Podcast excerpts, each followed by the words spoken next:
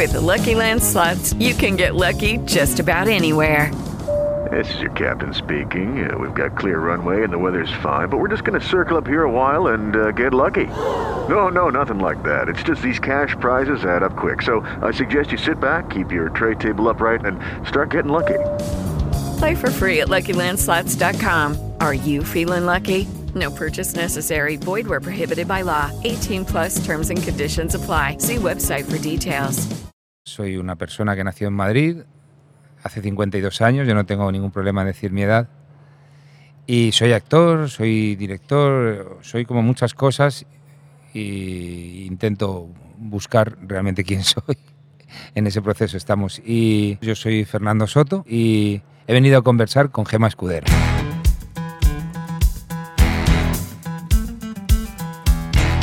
Conversar, un podcast de Gema Escudero. Pues muchísimas gracias Fernando, por fin estás aquí, que, que lo hemos intentado por todos los medios y yo te agradezco que hayas querido Claro que quiero, hombre. y por lo has puesto muy fácil. Em, me gustaría empezar hablando de, de la vocación. Decimos siempre que esta, que esta profesión es muy vocacional y me gustaría preguntarte si tú crees que lo es. Yo creo que, bueno, voy a dejar claro en, en esta, en esta charla que vamos a tener y tal. A ver, voy a soltar el, el personaje este de- que tenemos todos los actores de entrevista, de Quítatelo, entrevistado, quítatelo. claro, de entrevistado, y voy a intentar hablar de la forma más sincera y más llana, que es como, como creo que debe ser. Eh, yo creo que, que a veces eso de la vocación es, es una cosa que vende mucho, ¿no? Es decir, no, porque yo de niño, todo el mundo de niño, pues yo no. O sea, yo, yo estaba, yo tenía 16, 17 años, estaba en el instituto, yo estudié en el Ramiro de Maestu y luego pues, pues mi- mis padres ya consideraron que era muy lejos y, entonces nos trasladaron al instituto del barrio en Manoteras, donde me crié. Y cambié de instituto en segundo de BUP, con 15 años o por ahí. Yo no sabía qué quería hacer, no tenía ni puñetera idea de qué quería hacer. Entonces, bueno, era la época de los 80 en Madrid, de Malasaña, eh, los coletazos de la movida, rock and roll, pues sexo, drogas y rock and roll, como decían y tal, que a veces no olías nada de eso. y, y un adolescente que, que quería, que era hippie, que era punky, que ya, ya sabes, ¿no? Como una mezcla de, de buscar algo, ¿no? Pero sin saber qué querías. Entonces de repente apareció por allí en el instituto un, un chico que se llamaba Tony Beaumont, que, que hace mucho tiempo que no le veo, y él estaba estudiando en la Resat y dirigía el grupo de teatro del instituto. Yo me metí, lo típico, y empecé, y bueno, pues me presenté a la Resat como, bueno, como una inercia. Yo siempre lo digo que la profesión me, me encontró a mí.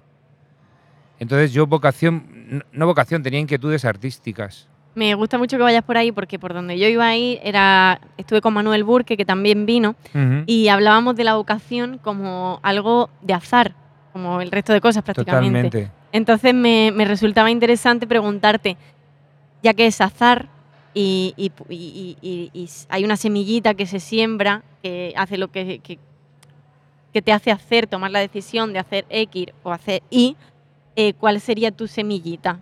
¿Cuál, ¿Cuál dirías que es lo primero que te vincula? ¿Qué dirías que es lo primero que te vincula con, con la profesión, con la interpretación? A mí la, la pérdida, el estar, el estar entre comillas perdido, ¿no? O sea, cuando digo que eh, es una pose lo de la vocación, mucha gente que lo dice, me refiero a que la adolescencia es, un, es, una etapa en la que estás muy confundido, en la que no ves, es difícil ver un rumbo, ¿no? Y además parece que hay una obligación por saber qué quieres ser de mayor, ¿no? No, yo creo, pues estoy de acuerdo con Manuel, ¿no? El azar, yo creo que muchas veces podría ser el gran sinónimo de la vocación, de los que nos dedicamos a esto y a otras muchas cosas. Entonces, bueno, aparece de repente. Yo creo que la esta profesión, evidentemente, puedes tener más o menos inquietudes artísticas. A mí me gustaba presentarme a los concursos de poesía de Nisti, ¿no? La fotografía, la música. Pero realmente luego el dedicarte a esto como un oficio es un paso muy grande el que hay que dar, que muchas veces yo creo que lo hacemos, o yo lo hice con un grado de inconsciencia total, sin saber dónde me metía. Y luego ya es como una especie de, de corriente, de ola que te va llevando, que te va llevando. Y o vas creciendo o vas decayendo y por desgracia o tiras la toalla o te vas defendiendo. Es como una carrera, es verdad, eso sí, es una frase hecha, pero yo estoy muy de acuerdo, una carrera muy, muy, muy de fondo. de fondísimo, vamos. Yo nunca, todavía no he visto el fondo, vamos. Y no sé si lo veré, ¿sabes? Bueno, y que no lo veas, significa sé. que sigue y que sigue No sé. creciendo. Eh, hablaba antes de que era otro momento de la movida madrileña, de... No sé si me equivoco, creo que no. eh, empiezas a estudiar en la RSAD en el 92. En el, acabé en el 92, en el Ah, 89. Vale, pues más a mi favor. ¿Cómo era entonces tomar la decisión de dedicarte a esto? ¿Cómo se, cómo se veía y cómo, cómo lo decides tú? ¿Cómo fue entrar en arte dramático entonces? Yo, mi padre siempre me lo recuerda que, que le dijo a mi madre, bueno, déjale que, que vaya a las pruebas y no le van a coger. ¿Sabes? No me dijeron que no y entonces volví, había probado y entré. y desde ahí, bueno, me han apoyado siempre. No lo veía. Mira, pues en aquellas épocas acababa de ser la serie Fama, Fame, esta. y, y había mucho de eso también eh, en la escuela, cuando yo entré. Había mucho de... Era distinto, ¿no? No estaban las televisiones, las plataformas.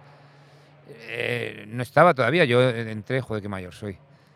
¿no? Y no me, no me siento quería así. yo esto, ¿eh? No me siento así, pero no es verdad, no estaba Antena 3. Cuando estábamos en la escuela es cuando ah, nació Antena 3, Telecinco, estaba, bueno, la 1 y la 2. Ya. Entonces era distinto, era como más artesanal, era más familia, era más... Yo creo que sigue siendo, ¿eh? porque yo he ido a la Resad y he visto a la gente que está ahí ahora formándose y ese espíritu está. Pero antes éramos menos, eh, el cine era algo como inalcanzable. Entonces nos criamos todos en el teatro, mamamos todos del teatro, de lo colectivo, de las compañías. Había muchas, salían muchas compañías de teatro. Teníamos muchos referentes. Y yo lo recuerdo con mucho cariño, la verdad. Creo que es una de las etapas más bonitas que, que he pasado. Y se lo agradezco a la Resat, por ejemplo. O sea, ¿tú crees que te ha servido estudiar en la RESAD? Mucho. Me sirvió para, para aprender sobre todo una cosa que es básica en esta profesión, que es, que es lo humano, el- la colectividad, el que las cosas se hacen desde lo, lo colectivo. Y luego tenía profesores buenos y prof- profesores y profesoras no tan buenos. Como en todas partes. Como en todas partes. Pero yo tengo unos recuerdos, estudié con grandes personas y con grandes maestros, que hoy algunos están ya murieron, por desgracia, pero, pero con gente muy interesante, la verdad. Vamos, normalmente ahora tiraría un poco por hacia tu trayectoria, empezaríamos a hablar de esto, vamos a hacer esto hacia el final de la entrevista y ahora vamos a intentar ir un poco más a lo técnico, a que nos cuentes algunos trucos de los que usa. Eh, a ti te llega un guion o un libreto Sí. y tú cómo te enfrentas al análisis del, del texto, de tu personaje y a la creación. Yo soy muy, muy caótico. Yo soy, soy, soy vago, entre comillas. Yo siempre lo digo, a mí me, me gustaría que me pagaran por estar en una silla y pensar, ¿sabes? Y dar ideas y que, la hicieran, y que las hicieran los demás, ¿sabes lo que te digo? O sea, es... Pero no, me enfrento de una forma metódica. eh, no- me gusta ser como muy metódico. Por ejemplo, digo, cuando dirijo un espectáculo, por ejemplo, cuando preparo un personaje o me gusta imaginar con música, la música la uso mucho para imaginar. Eh, a la hora de memorizar, por ejemplo, no memorizo como si fuera un examen, una oposición. No, intento, lo voy leyendo el texto. Ahora estoy, por ejemplo, en una serie diaria en la que tengo que estudiar mucho, mucho, mucho. Entonces, lo que hago es, por ejemplo, vengo para acá, si cojo el autobús, pues lo voy leyendo. Le, le doy vueltas, le doy vueltas y voy pensando. No soy mucho de, de tomar notas, ni como director. Eh, Mm. Me gusta mucho como llenar la cabeza de ideas. Y luego a la hora de llegar al, al set o al escenario, intentar también dejar un espacio a la intuición, que a mí me gusta mucho. Yo me considero un actor muy intuitivo o que intenta trabajar la intuición. Ujú. Hay veces que se necesita apuntar, tomar muchas notas, etc, etc. Pero bueno, mm, yo intento, la creación para mí, intento que sea un, un espacio de sorpresa, un espacio de totalmente abierto. El método y tal, y los distintos métodos, está muy bien, yo, yo no reniego de nada. Pero creo que dogmatizar este trabajo o intentar hacerlo como el que diseña un, no sé, un ingeniero de caminos, hay mucha distancia. Yo, yo creo que el arte, el arte tiene una, ¿sabes? Una, una parcela de, de locura, de caos, de que no se puede explicar con palabras ni se puede apuntar con un, con un bolígrafo. Entonces, a ti ahora que estás en la diaria, además, Sí. que es como el mayor entrenamiento que puede haber para un actor, eh, te llega eh, el guion y te deja, te ponen música, te, tienes una música vinculada al personaje, eh, cómo analizas las relaciones con el resto de personajes.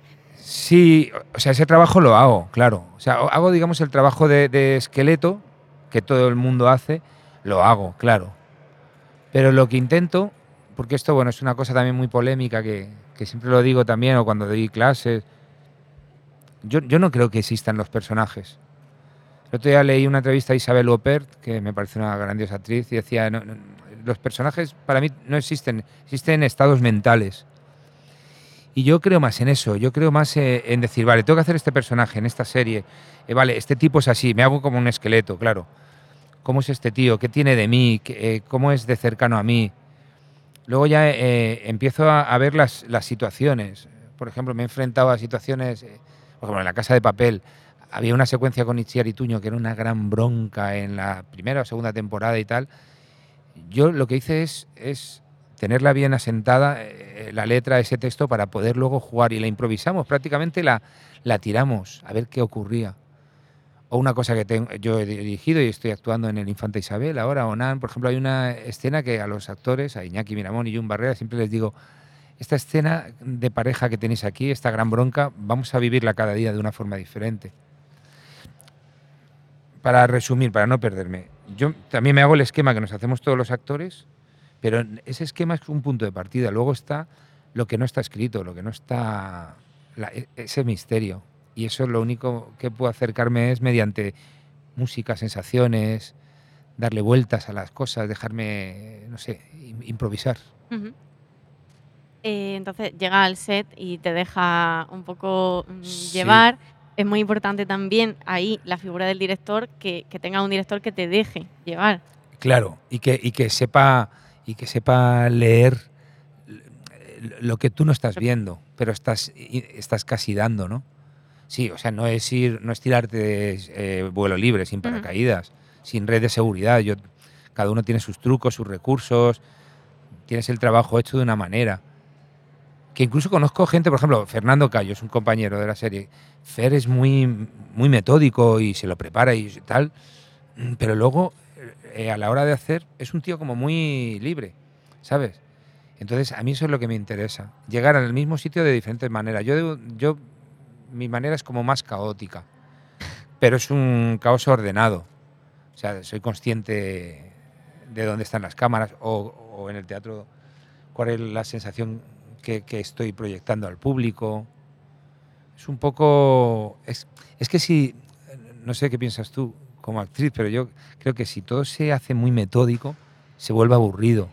No, no, total. Yo quería un poco que me dieras esta respuesta, porque no hay un método y tampoco, yo también creo que no existen los personajes.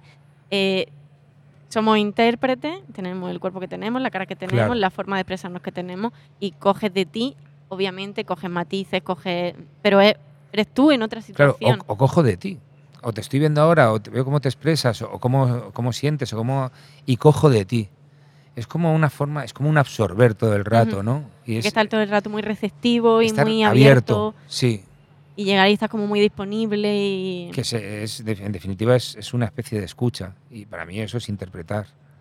Lo demás, pues son libros de teoría. es muy importante la escucha y te quiero preguntar eh, algún truco para cuando tú estás en escena y sientes, sabes que no estás escuchando, que no estás, ¿qué haces? pararte. Yo lo que intento hacer es, o cuando estás nervioso y estás bla, bla, bla, tirándolo todo, cuando no eres consciente de dónde estás, yo lo que, me pasa, a veces digo, eh, para. Por dentro digo, párate. Intento pararme, intento como resetear. Hay veces que no te paras y, y ya está, pones el piloto automático. Que también en las clases a veces lo digo, digo, yo he tenido la sensación de actuar en 33 años que llevo a lo mejor tres veces en mi vida, ¿sabes? Pero bueno, esas tres veces a lo mejor han sido como el que se ha tirado eh, en paracaídas. Bueno, el concepto actuar en sí también es como Sí, bueno. un poco lo sea, que el, trascender, esa sensación de, de una con- conciencia inconsciente total. Eso pocas veces se tiene. Lo demás es, claro, estás ahí y tal. Y, y- o sea, en definitiva, ¿qué quiero decir con esto? Que es un trabajo muy difícil. La gente cree que, ah, tú eres el de la tele, tú eres el de no sé qué, ah, ¿y qué hace? Y, uy, qué difícil aprender. O sea, aprender un texto es lo de menos, la memoria de todo el mundo la tiene, es un músculo. Lo difícil es lo que estamos buscando en cada momento. O bueno, tú me has citado a este compañero Manuel Burr, que no le conozco personalmente, ¿no? El actor, hu- humorista, etc, etc, por ejemplo, hacer reír, ¿no? A mí me parece complicadísimo, ¿no? El humor, ¿no? En televisión, por ejemplo, en un medio que es que está gastado todo ya, ¿no? Eh, Hacer humor. Pues es como, no sé, es como subir el Everest. Tú tienes puntos cómicos. Sí, pero, pero me estoy volviendo muy sarcástico, no me gusta. No, No- sé, no- me- me- me- como he estado, est- he estado ahora ya no tanto, he estado un poco peleado con, con este mundo y tal, como vas cumpliendo años y tal, sí tengo humor, pero ah, o sea, lo, quiero recuperar el que tenía antes, ahora es un poco más sarcástico, más enfadado. Bueno, va evolucionando, Sí. como tú Como- evolucionas como persona, evi- supongo. evidente. Hablábamos de, de la escucha, del estar disponible, del conseguir esa naturalidad que queremos todos cuando cogemos un texto. Eh, ¿Cuáles crees tú, aparte de estas que a mí me parecen fundamentales, que son las claves para ser un buen actor, una buena actriz?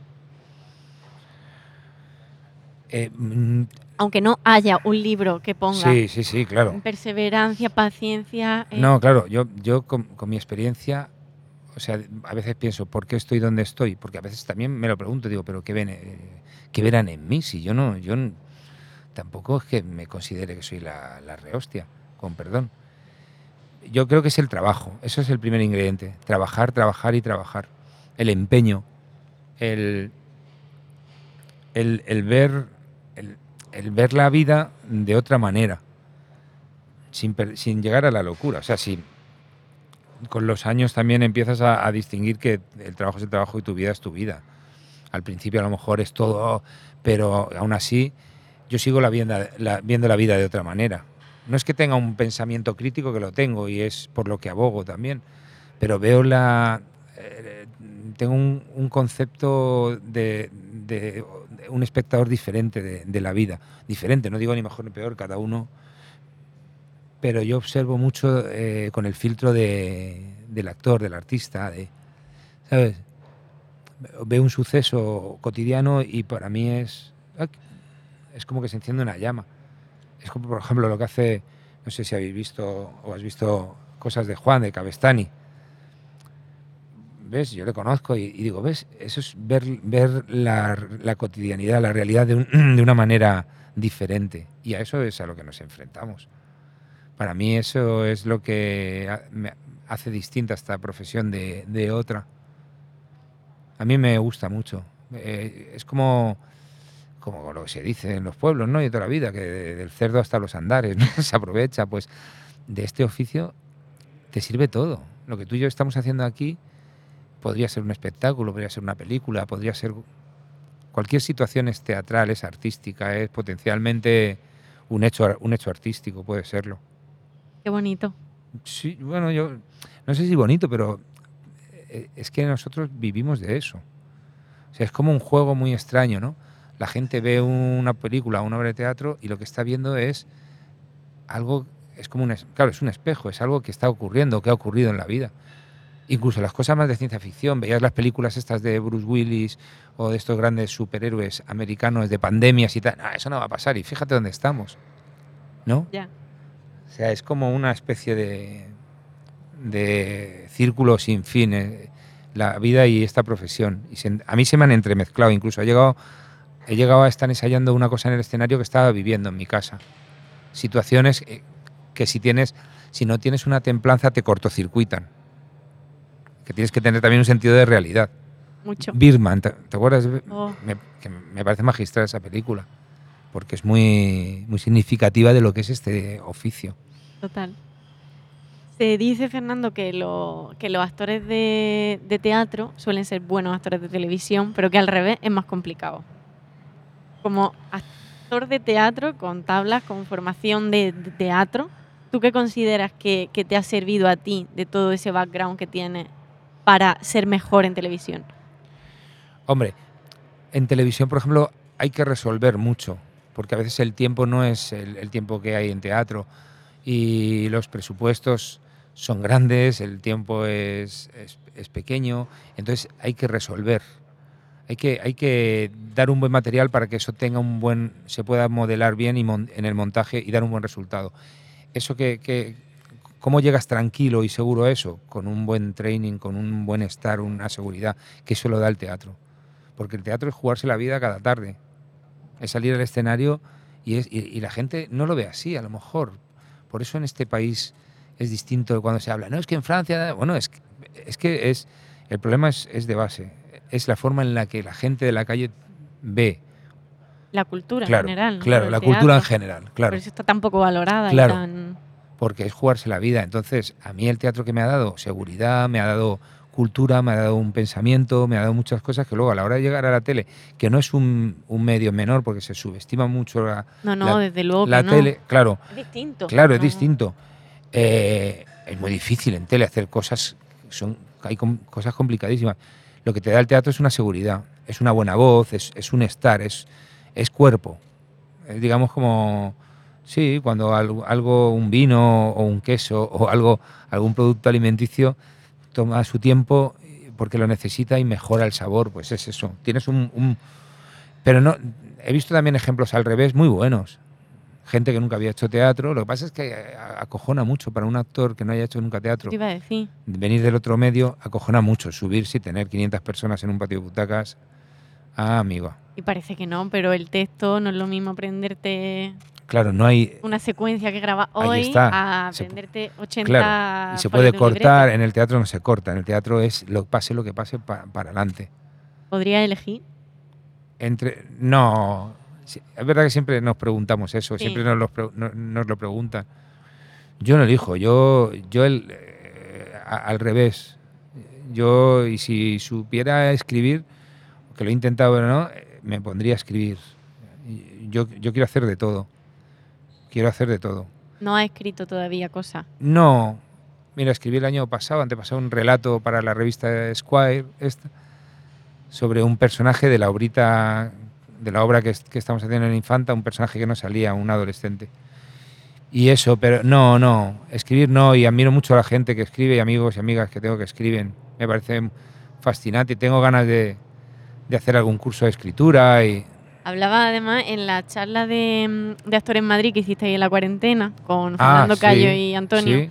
eh, de, mm, de lo importante que es saber de todos los palos para, para pues bueno, un poco absorber de todo, como hablábamos al principio, Mm. y de lo importante que era el guion. Sí. Entonces, mm, no sé, me resulta curioso que siendo director, siendo actor, no te hayas aventurado a... Sí, me- lo he intentado, pero, ¿sabes? Pero eh, soy perezoso, eh, no, no- no me, no me sale. No me sale tampoco porque tampoco me he puesto. A lo mejor debería irme una, semana a una casa rural, ¿sabes? Sin nada. Y con un cuaderno y un boli y ahí a- arrancas. Es arrancar, es, es como vomitar. Y luego tener ciertas técnicas que a mí me gustaría aprender. Hablé hace poco, por ejemplo, con Pablo Remón, que es un tío que, que me gusta mucho y admiro mucho, y dije, "Oye, si vas a dar algún taller, dímelo de escritura, porque me interesaría mucho. Tengo muy buena referencia yo de los talleres de... De Pablo. Claro, yo tengo muchas ganas, gente así que, que me gusta mucho, y aprender un poco también la técnica, ¿no? Cómo vencer la página en blanco, cómo empezar a... Pero es bueno saber de todo. de todo. Sí, o, más que saber el, el entender o, o el ponerte en todos los trabajos. Tenéis interés. Sí, tener curiosidad y hambre, como dice mi amigo Javier Márquez, dice, hay que tener hambre, Soto, hay que tener hambre.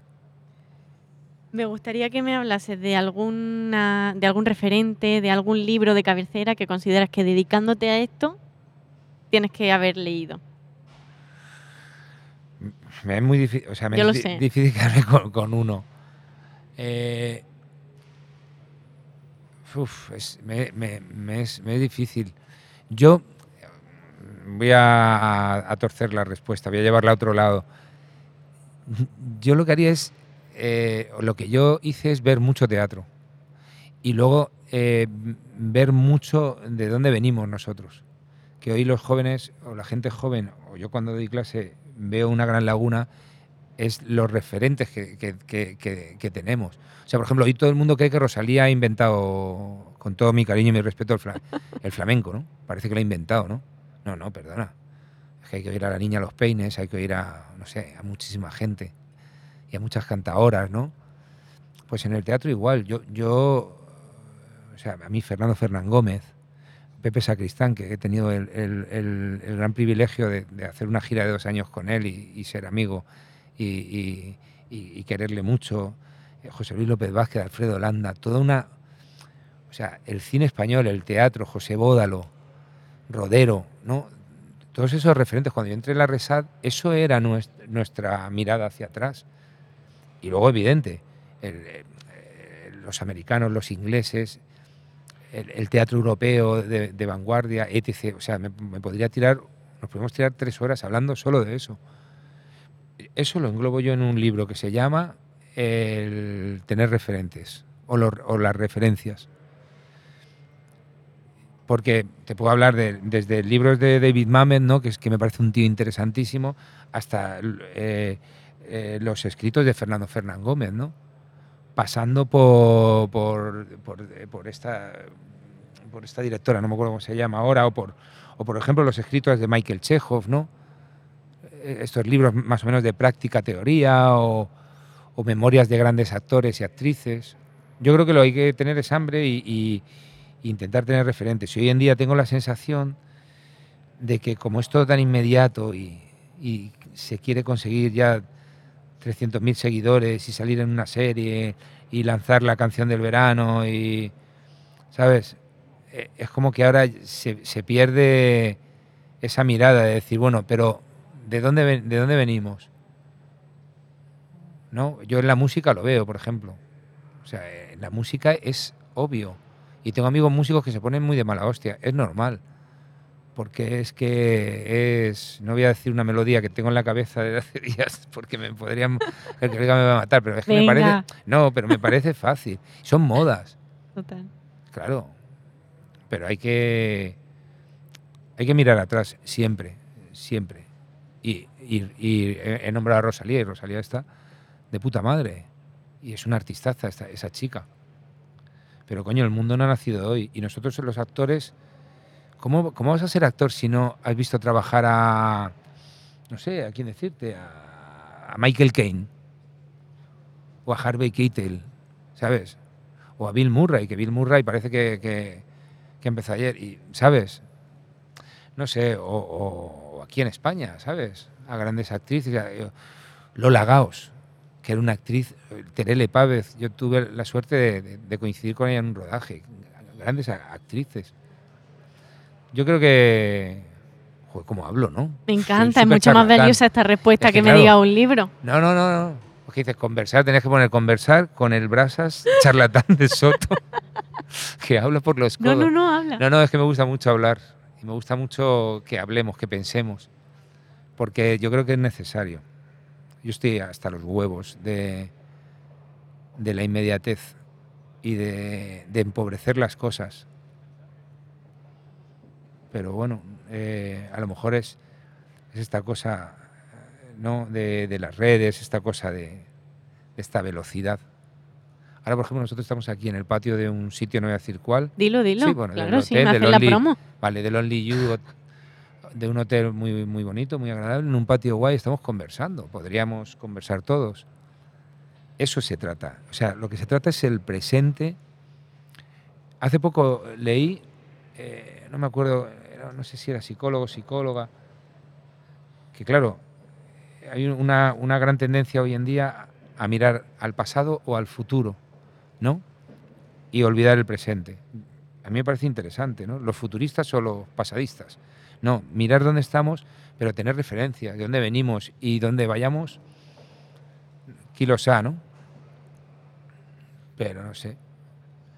Yo flipo mucho, de verdad, cuando veo cosas, por ejemplo, yo con Pepe, cuando hicimos el Quijote y, y hablábamos desde un punto de vista de un tipo, a lo mejor, pues, 30 o 40 años menor que él, 30 años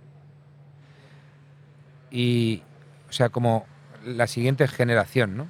A la suya o, o el relevo.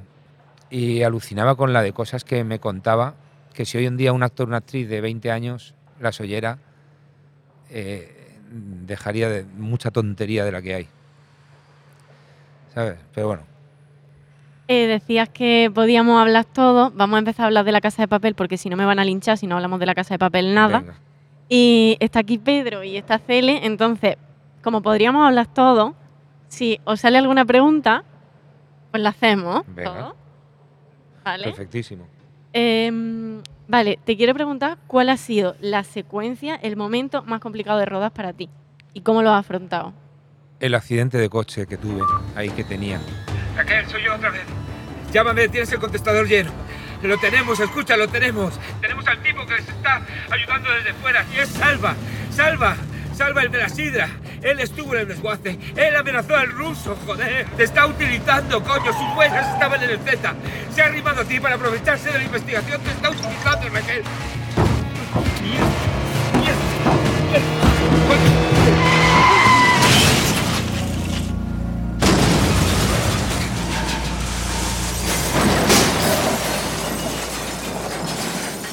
Porque era. Me pone muy nervioso cuando tengo que hacer muchas cosas y cosas de objetos y tal, beber, la borrachera, el ir pensando, el, el- coche que va en, una, en un cámara car. Técnicamente esa escena era complicada. Luego el especialista, ¿no? El accidente, que salga la primera, todo. Fue una, fue una, una noche de, pues eso, de empezar a las 8 de la tarde y acabar a las 8 de la mañana agotado. Luego el, el vuelco, cuando el coche ha volcado ya, claro, ya se sale el especialista, se va a cenar a casa con su mujer, con Mari, con Mari Carmen, que alucinas, que todo el mundo, los cinco segundos estos de, a ver, y sale el tipo, ya se va, cobra su sueldo y se va. Y luego te metes tú en ese coche totalmente retorcido boca abajo, ¿sabes? Lleno de sangre, frío. Fue una. Fue. Es como en esta última temporada, pues eso, todas las escenas, las secuencias que hay de, de tiros, de batalla, que lo- los compañeros han sufrido, lo han pasado, porque al final. Aquí eres tú el especialista. Vas a grabar tu, tu toma y te vas a tu casa y los otros se quedan allí pegando Claro, tiros. para mí esa fue complicada. Y luego las, las, no, las secuencias que hay emocionalmente así tal, más, con más enjundia, que, que, que siempre como hay poco tiempo en la tele tienes que ir muy, muy bien amarrado, pero Tengo que apartarte del caso, lo siento. Creo que esto se va a aclarar, pero ahora mismo no puedo fiarme de ti, Ángel. No puedes confiar tú en mí. Porque resulta que lo de Toledo lo sabíamos tú y yo, Raquel. Tú y yo. ¿Pero qué coño estás diciendo? Que yo no soy el traidor.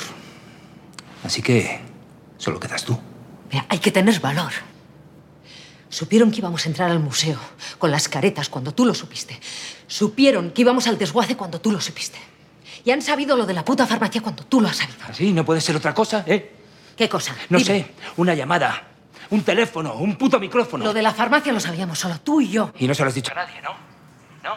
Y al tipo raro ese de la cafetería, no le dijiste nada. ¿Eh? ¿Cómo? Sí, a tu paño de lágrimas. Que aparece aquí un tío antes de ayer y le cuentas tu vida entera como si fueras nueva. Y de él no sospechas, ¿no?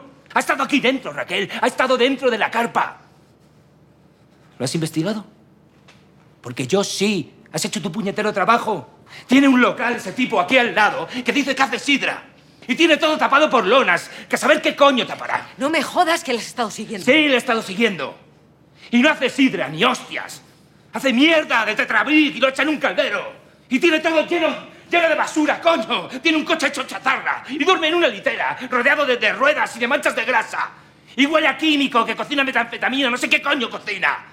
No es trigo limpio, Raquel, no lo es. Y tú sospechas de mí, yo soy el único sospechoso. Yo, yo, yo.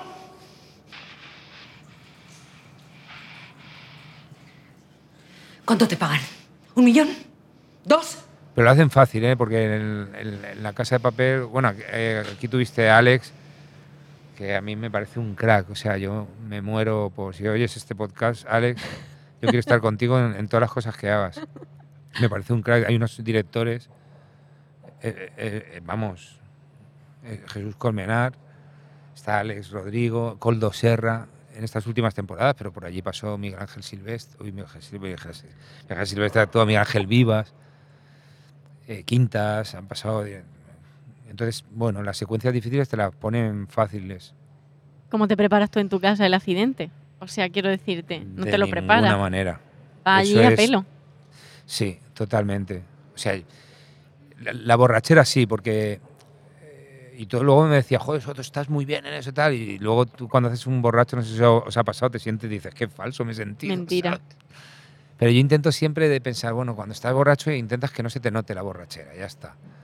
Entonces intentar concentrarse en eso y, y sobre todo eh, en, en esa secuencia era pensar mucho en, en la rabia, en la rabia, en la rabia, mezclarla con el alcohol, a ver qué salía. Oye, mira, te salió bien. No, todo el mundo. Eso dicen, no sé. Sí, sí, un currazo. Sí, bueno, yo creo que sí, está bien, yo creo que está bien. Sí, En la casa de papel se sabe ya que trabajáis eh, prácticamente al día. O sea, van escribiendo conforme vais grabando. ¿Cómo es trabajar sabiendo que tu trama puede cambiar en función a cómo tú trates X, mm, de forma X el personaje, el texto que estás haciendo? Ya. Yo, yo, yo soy muy obediente, ¿sabes? Eh, es verdad. Lo que venga vino. Sí, sí. Porque es que ahí además es, es una serie en la que no van a. Yo, yo no creo que vayan a decir, uy, ¿cómo funciona este? Vamos a darle más trama. No. Yo creo que estamos todos los actores y todos los personajes sujetos a la gran trama. ¿Me explico? O sea, no. Porque no hay. Es una serie tan dinámica, con tanta acción, que no hay tiempo a explayarse.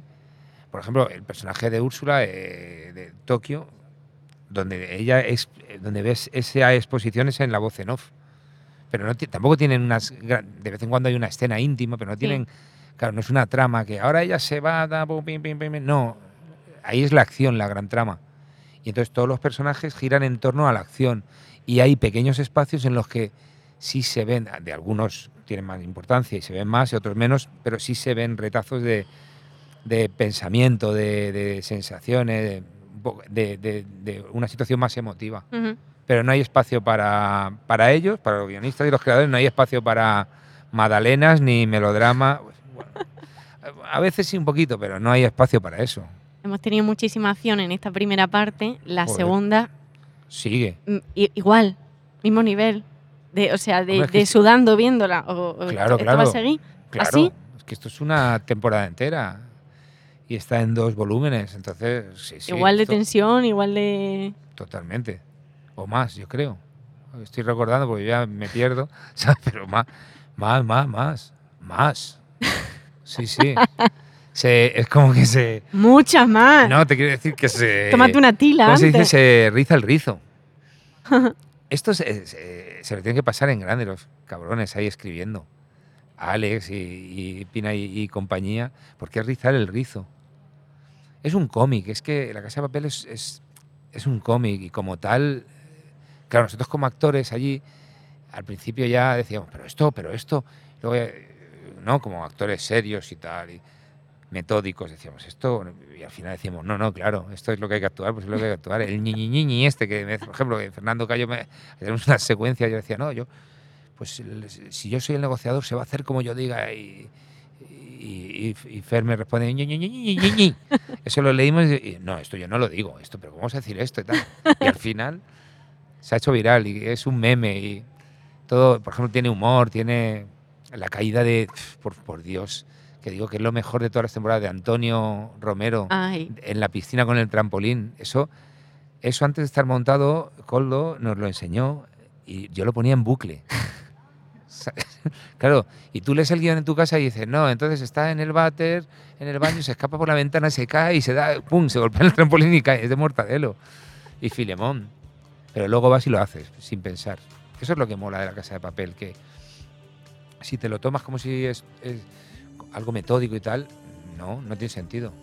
Es, es una serie de acción, es un cómic a lo grande. Y como tal, mola, cabe todo. ¿alguna pregunta tenemos?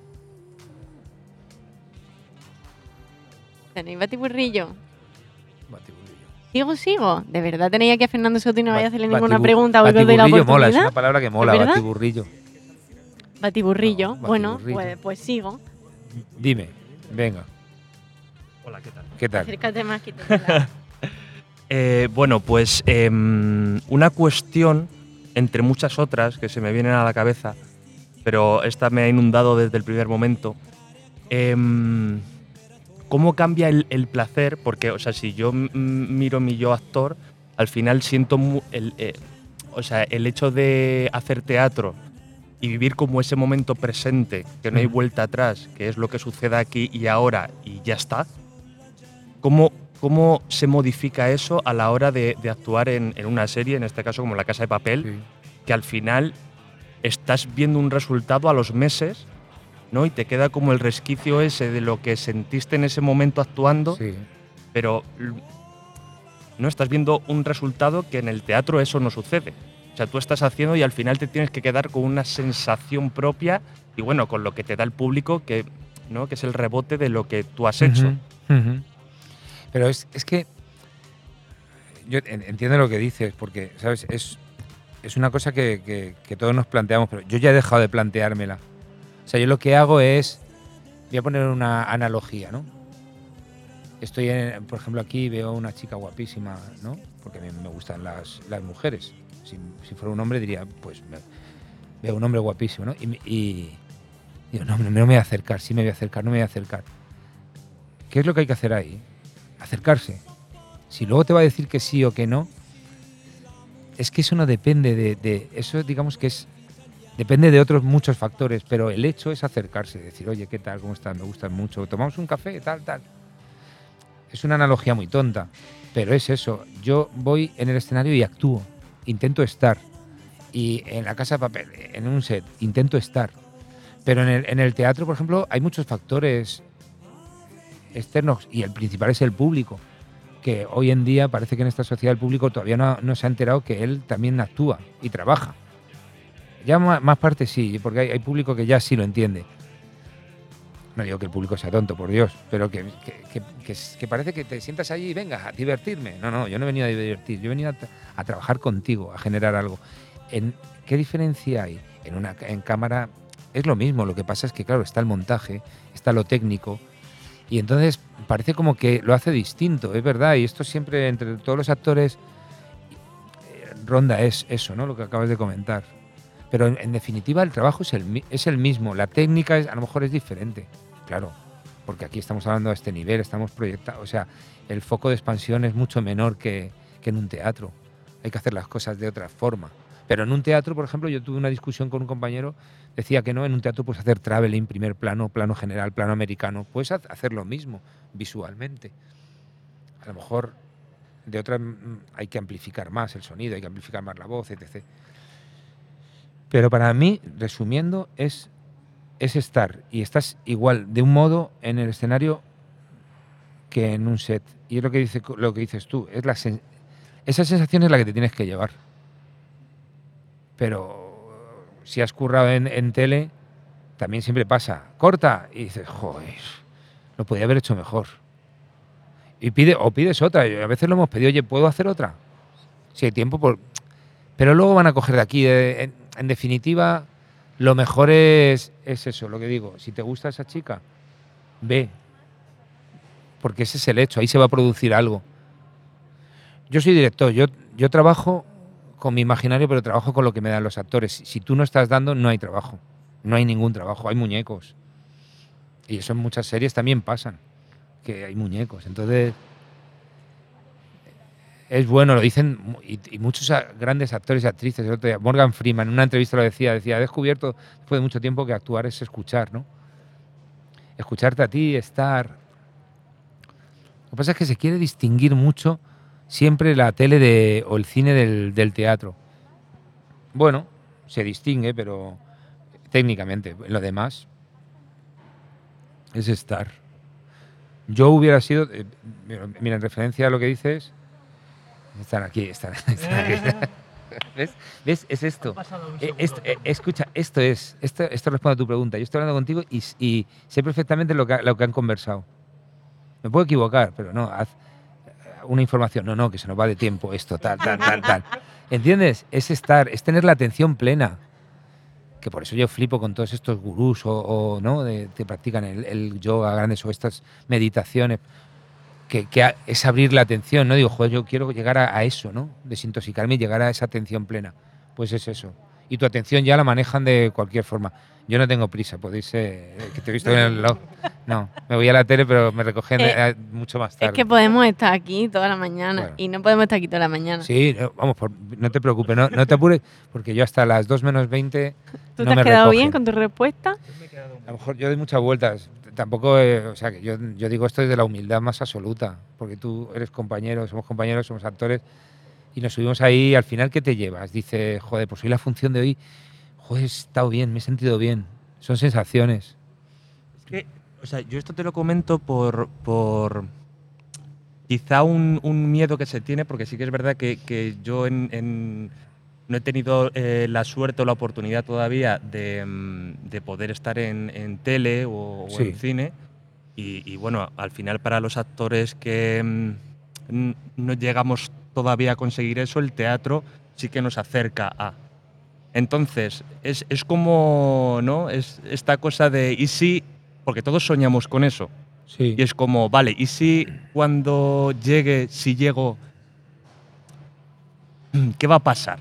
O sea, porque, porque es, es este típico miedo que se tiene que no hay por qué tener, porque la vida es igual, es un, es un momento presente y hay que vivirlo como tal cual, como el presente, pero al final está esa duda de, estoy dejando eh, mi vida a un lado por este sueño y por esta meta que tengo, Sí. pues al final te aparece el miedo de ¿y si luego no es lo que realmente quiero o realmente me estoy imaginando algo que...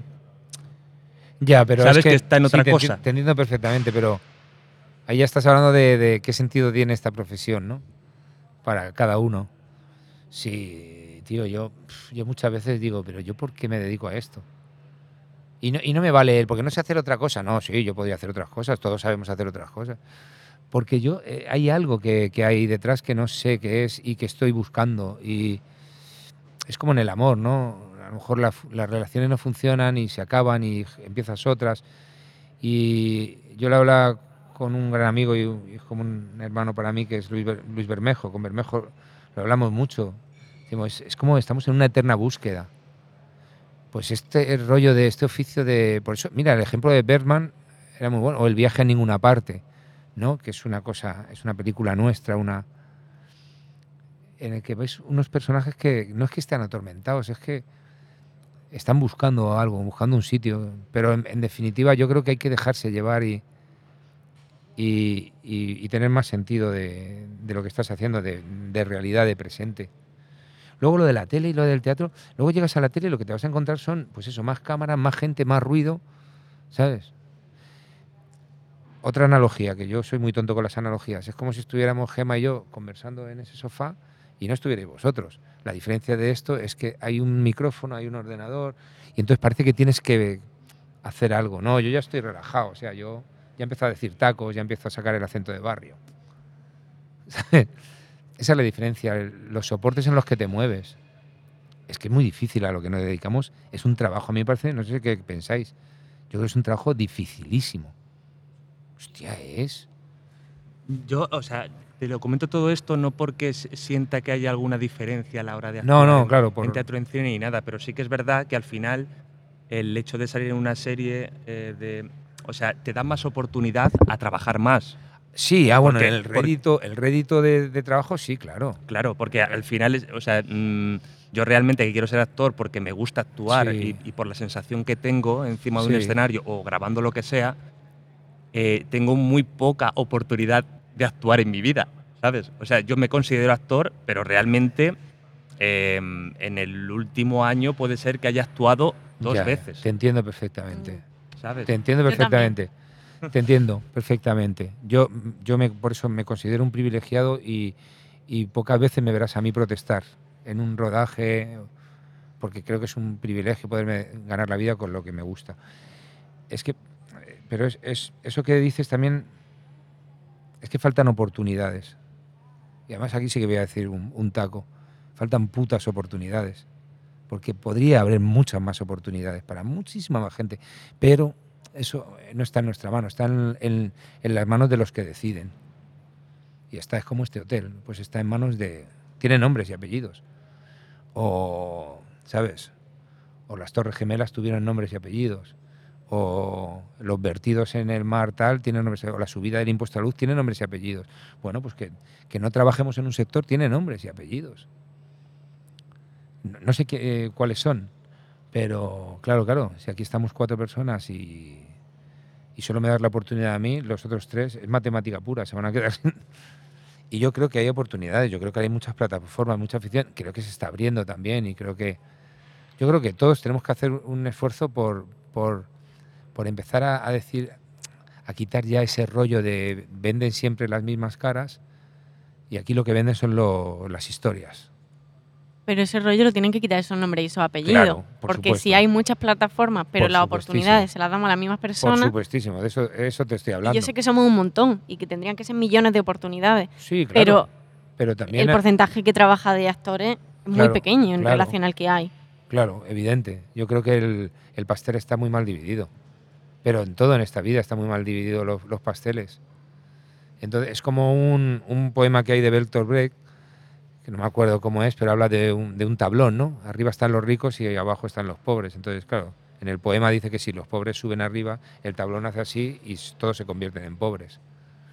Ya está. Yo creo que yo creo que en, en nuestro teatro hay una prevaricación ética y moral absoluta. No, yo no voy a meterme en ese terreno, pero lo, lo quiero decir. Creo que hay muchísima prevaricación emocional, una prevaricación artística, eh, ¿sabes? Creo que la tarta está muy mal repartida.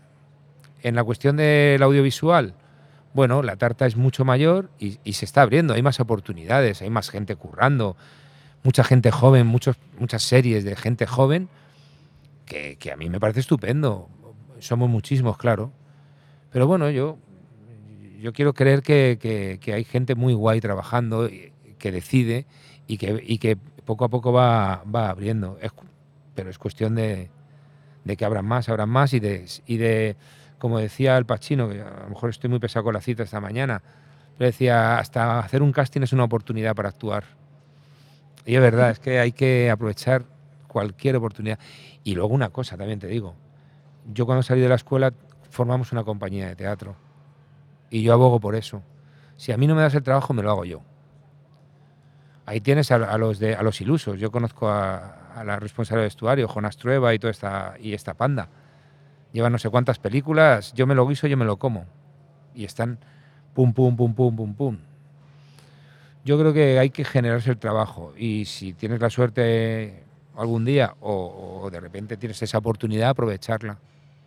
Quiero ser, o, o sea, soy como un optimista de mierda. No, nosotros somos muy ¿Sabes? optimistas ¿Sabes? y muy, y, muy de, y muy de cocinarnos nosotros nuestra comida. Te Hombre, mira lo que estáis haciendo. Y, y tenemos bolos próximamente de, de cosas. Y, y te voy a decir una cosa, Y- por ejemplo, porque yo te escribí y te dije, oye, yo quiero ir a conversar contigo. Esto es Que- verdad, es que la también, primera persona claro, que me pide venir a conversar. Lo dejo claro. Y yo llorando en mi O sea, casa. a mí no, a mí no me ha llamado, yo no soy ni más ni menos que nadie. O sea, yo, yo me he autoinvitado, ¿sabes? ¿Pero por qué? Porque me, claro, o sea, por eso animo a que vengáis aquí a conversar, porque me parece interesante, a mí lo que me parece interesante es que vosotros, ¿sabes? Generéis esto, este espacio. ¿Sabes? Yo estoy hasta los huevos de las... Bueno, no me voy a calentar. cortamos, cortamos. No, pero. O sea, entrevistas por entrevistar. Vale, pues es estupendo y es verdad, hay que promocionar las cosas para que tengan visibilidad, pero también hay que, hay que analizar las cosas. Entonces, a mí, yo oí algún podcast y me parece un espacio interesante, porque tengo la oportunidad de hablar tranquilamente de lo que pienso. Ayer mis compañeros de la función de NAM fueron a un sitio, una televisión, en, eh, en el que no se podían decir ni la palabra masturbación, ni la palabra tal, ni la palabra... Y en, en el espectáculo, la masturbación de un adolescente es el- lo que mueve todo. Es, es lo que Ajá, ¿y detona. cómo- Entonces eso? dices, claro, pues fue- alucinaron. Aguantaron el, el tipo con toda la educación del mundo y lo hicieron. Ni se podía hablar del divorcio. ni- esto, a ver, por eso yo, pues enhorabuena, generáis un espacio. Esto es lo que hay que hacer. Y en el teatro igual, yo sigo, por ejemplo, estoy clases en el estudio de mi amigo Juan Codina. El año pasado hice un montaje Pirguín en, en la abadía como posgrado, digamos, de los que acabaron. Y ahora ellos han seguido. Ahora entran en nave 73. Yo ayer, antes de ayer estuve ensayando con ellos. Son 10. Ellos saben que van a, a- al mar. Es como decimos, el teatro te sale a devolver. ¿sabes? Pero hay que generar eso. Y hay que pum pum y trabajar y currar y currar y currar. Mira, ahora venía hablando con Miquel Bustamante, un compañero de la Casa de Papel, que hicimos Caníbales, un corto. Decimos, vamos a hacer otro, vamos a generar una saga. hay que hacer, hay que hacer. E intentar pagar las facturas de alguna manera. Vamos a hacer una cosa. Venga, que hablo mucho. No, hablan mucho, has dado pinceladas de cosas que yo quería hablar, pero nos podríamos pasar aquí la mañana y como he dicho, es que no puede ser, no es viable Venga, esto. claro Entonces, que sí, que si no aburrimos ya. Fernando en algún momento va a volver. A mí se me están ocurriendo cosas para que vuelva de otra manera, de una manera diferente. Con un discurso como Fidel Castro en la ONU, ¿no? Siete horas, ¿no?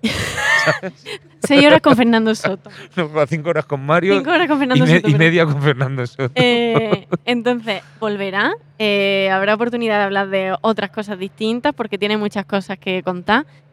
Y vamos a ir cerrando esto. Lo vamos a cerrar de una manera que yo sé que esto no es para hacer promoción, pero hemos dicho que hay que ir a ver teatro y tú estás haciendo teatro. Aquí puedes decir las palabras que quieras. Así que promocionanos, incítanos a que vayamos a UNAM. Sí, sí, claro. No, no, no, yo mañana voy sin falta, claro, claro. ¿Quién era? Del instituto, el tutor de Adrián. ¿Le ha ocurrido algo? Le han encontrado masturbándose en el servicio, Jaime. Ah, Eso sigue siendo legal de momento, ¿no? A ti te parecerá que no hay ningún problema, pero muy normal tampoco es. Por favor, conmigo no cuentes, ¿eh? Ni para hablar con uno ni con otro. No puedes lavarte las manos. Pues es lo suyo, ¿no? Después de hacer una paja. Por favor, todo el mundo se hace pajas, por favor. El, el- el presidente del gobierno se hace pajas, ¿eh? Cuidado. fíjate. El, el rey se hace pajas. Ah, también el rey. El papa de Roma se Ah, hace bueno. pajas. ¿Vosotros habláis de sexo habitualmente con él? Específicamente, la verdad que no. No, ni específicamente ni de ningún otro modo. Onan en el Teatro Infante Isabel, de miércoles a domingo. Y es una es un texto de Nacho Faerna, que es un guionista de cine y televisión de toda la vida, un, muy buen amigo, que es su primer texto teatral. Lo hicimos antes de la pandemia, yo lo dirigí, estaba Pachi Freites que tuvo que dejar el espectáculo y yo he entrado a sustituirle y a quedarme. Y es con Iñaki Miramón y Jun Barrera. Entonces es la historia de una pareja y un crío de 14 años que, que empieza a masturbarse en el instituto y le, y de ahí se desata pues eso pues muchas cosas muchas en la pareja no y es un es un texto muy guay muy muy emotivo muy divertido muy, y os invito a todos a que a que paséis por allí. ¿La diriges tú? la dirijo yo sí y me metí luego como actor pero que es la primera vez que lo hago pero bien. ¿Qué tal eso de verse desde bien dentro? bueno te- teníamos poco tiempo y yo decía joder a mí nadie me dice nada ¿sabes? yo no sé lo que estoy haciendo claro y luego te decía me decía Juno tal y, y- y- y como que te enfadas pero ¿por qué me dice a mí esto? Digo, no no claro pero es que sabes como el ego pero bien bien bien lo pasamos muy bien y, y guay la verdad. Vale, pues estás invitado cuando yo maquine todas estas nuevas ideas que me están viniendo, porque eres muy inspirador. muchas gracias joder vosotros y vosotros lo hacéis muy agradable muy Muchas agradable. gracias.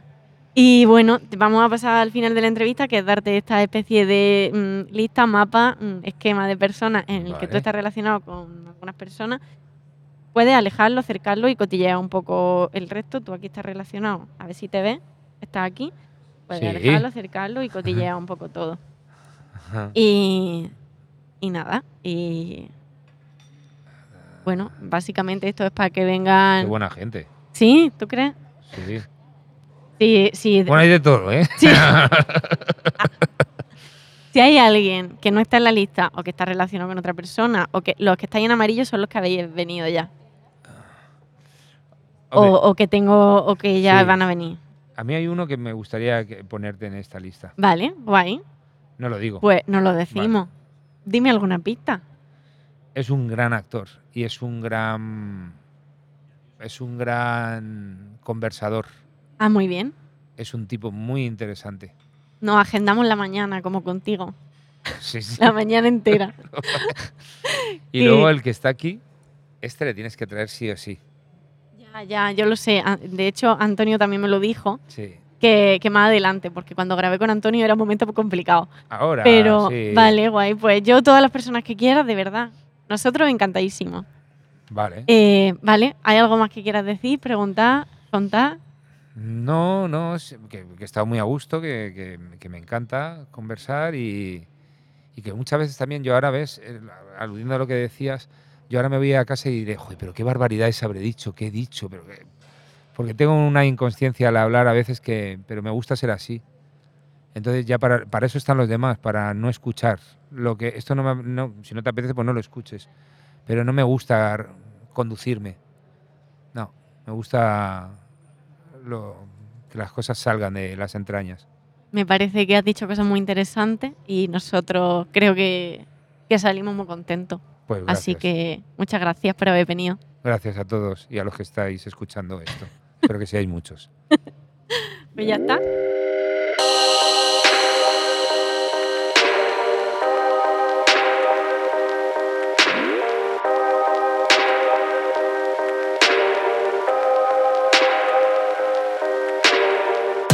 Gracias Fernando Soto, eres inspirador y aunque nos quedaron muchísimas cosas por conversar, salimos muy motivados y con ganas de seguir. Volverás, te esperamos. Gracias a Cele Díaz y Edu Munilla de Universo Media por producir este podcast. Y a Pedro Cerezo y Cristina Bravo, que se encargan de capturar en imágenes la esencia del programa para que tú luego puedas hacerte una idea de lo que vivimos grabando. Podéis ver su trabajo en su Instagram o en su web cristinadepedro.com.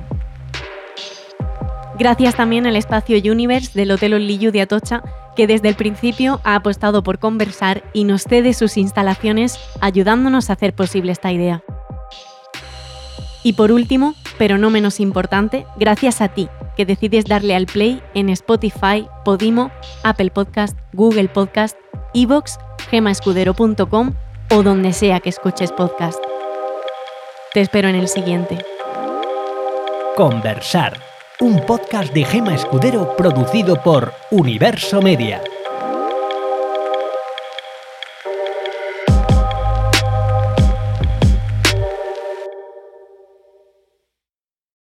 Lucky Land slots, you can get lucky just about anywhere. Dearly beloved, we are gathered here today to. Has anyone seen the bride and groom? Sorry, sorry, we're here. We were getting lucky in the limo and we lost track of time. No, Lucky Land Casino, with cash prizes that add up quicker than a guest registry. In that case, I pronounce you lucky. Play for free at LuckyLandSlots.com. Daily bonuses are waiting. No purchase necessary. Void where prohibited by law. 18 plus. Terms and conditions apply. See website for details.